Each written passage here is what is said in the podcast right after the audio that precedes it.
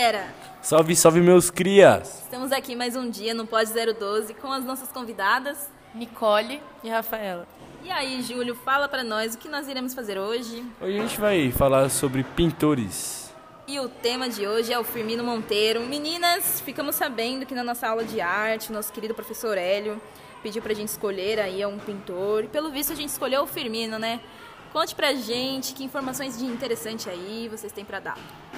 Bom, para começar, o Firmino ele nasceu no RJ aqui no Brasil em 1855 e ele teve uma juventude muito pobre. E até os 18 anos ele trabalhou como tipógrafo e caixeiro. Ah, peraí. Peraí, o que, que é caixeiro, mano? Mano, o cara trabalhava com caixa, né? Não, ele não trabalhava com caixa. Ele era como como que eu posso explicar? Ele era um vendedor ambulante, ele passava de casa em casa fazendo vendas. Pô, mais simples colocar como ambulante, né? De, do que falar caixeiro. Pô, esse cara trabalhava com caixão até. A gente tá em 1800, acho que nem existia ambulante no vocabulário ainda. Aí é foda, irmão. É, português, né? Não tem como. Bom, só depois dos 18 ele conseguiu se matricular na Academia Imperial de Belas Artes e ele acabou estudando com dois pintores incríveis que foram Vitor Meirelles e Agostinho José da Mota. Interessante essa relação, né, que a gente viu até no mesmo no livro de arte. Vitor Meirelles, tá, a gente ouviu falar sobre ele, mas Firmino a gente nunca tinha visto essa relação? Ele, cara, na época gostavam bastante dele. Não todos, mas grande parte das pessoas. Tanto que ele recebeu auxílio financeiro diretamente de Dom Pedro II para ele estudar na Europa. E logo quando ele terminou seus estudos, ele voltou para o Brasil para dar aula na Escola de Belas Artes da Bahia. Mas como ele viveu muito pouco, ele teve poucas exposições em que as suas obras foram as pessoas viram de verdade, né? Mas ele se destacou muito na pintura de paisagens e de cenas meio estranhas, assim, que aconteciam no Rio de Janeiro. Bom, o cara conheceu Dom Pedro Prim... Dom Pedro, né? Então, tipo. Dom Pedro, Dom Pedro II. É, Dom Pedro II. É muito Dom Pedro. É, é normal. Acontece, acontece, são vários. Não, mas tipo, quem não gostava dele é porque tinha inveja do cara, né? Vamos dizer assim. Porque as pinturas dele são incríveis cara era um pintor sensacional. Como a Rafa disse, ele se destacava bastante pelas paisagens que ele pintava e ele gostava principalmente de pintar ao ar livre. O mais interessante é a gente ver que até mesmo eu vi em um jornal online que no final da carreira o cara estava tão dedicado, era 100% em religião e história, que as obras eram lindas pra caramba. Pena que foi pouco valorizada.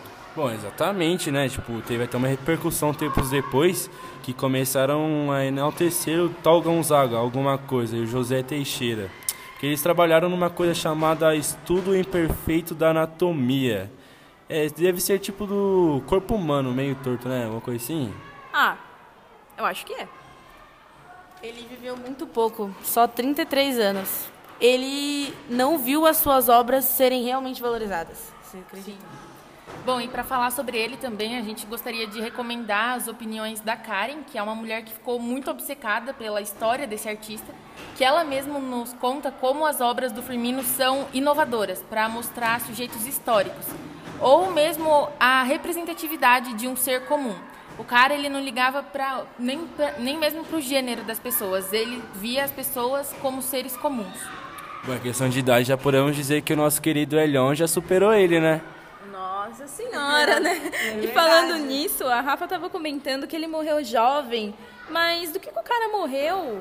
Então, essa é uma boa pergunta. Ninguém sabe. Acho que por conta de ser uma época muito antiga, né? 1888 foi quando ele morreu, não existem registros de nada disso. Como ele era um homem negro também, as pessoas não faziam muita questão. Então ele só morreu e ninguém sabe do que ele morreu. Vai que ele morreu de caixa perdida e nem tá sabendo. Exatamente, caiu uma caixa na cabeça, sei lá. A gente deixa em aberto o nosso podcast para a sala comentar o que vocês acham do que ele morreu, porque é foda, né? Uma pessoa que teve um trabalho tão incrível e, infelizmente, ser pouco valorizado, não acha? Com certeza. É, através desse podcast, a gente espera também né, que as pessoas é, comecem a valorizar ainda mais a arte de um artista incrível como esse, porque ele merece essa valorização, mesmo que ele não possa ver ela. Porque morreu faz muito tempo. Exatamente, ainda mais um artista negro que tem menos valorização ainda do que o normal, que já é, não é muito grande a valorização que os artistas no geral têm. Por ele ser negro, é, muita, muitas poucas pessoas conhecem ele e o trabalho que ele faz, assim, que é muito bom.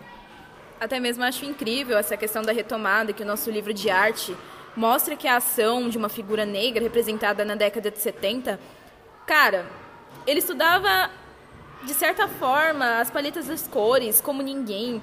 Parecia até mostrar um contexto do academicismo, uma baita pintura histórica, não acha? Mano, eu até achei aqui, o maluco ia fazer uma, uma tela lá pra Niterói, velho. Que corno, ele poderia ter ganhado muita grana, hein? É verdade. Por que, que foi morrer, né? Morreu de caixa perdida. Ninguém mandou. Enfim, galera, nós estamos finalizando aqui o nosso podcast. A intenção é mostrar a todos a figura negra da década de 70, pouco valorizada, pouco reconhecida. Pesquisem na internet suas obras porque são Vale muito a pena, bonitas. vale muito a pena. Muito bonitas. Não é verdade? Com certeza, vale a pena pesquisar. Concordo plenamente, mano. E é isso. Meninas, muito obrigada. Imagina, A adorou. gente que agradece. A gente adorou ter vindo aqui. Foi Vocês- um ótimo dia. Vocês complementaram a nossa vida com uma informação. Claro, edificamos. E mandar um abraço pro Elhão, né? É, Cara, gente mandar um abraço Mandar um abraço pra ele. Que só passa trabalho difícil pra gente fazer. Exatamente. E é isso, um beijo e até a próxima.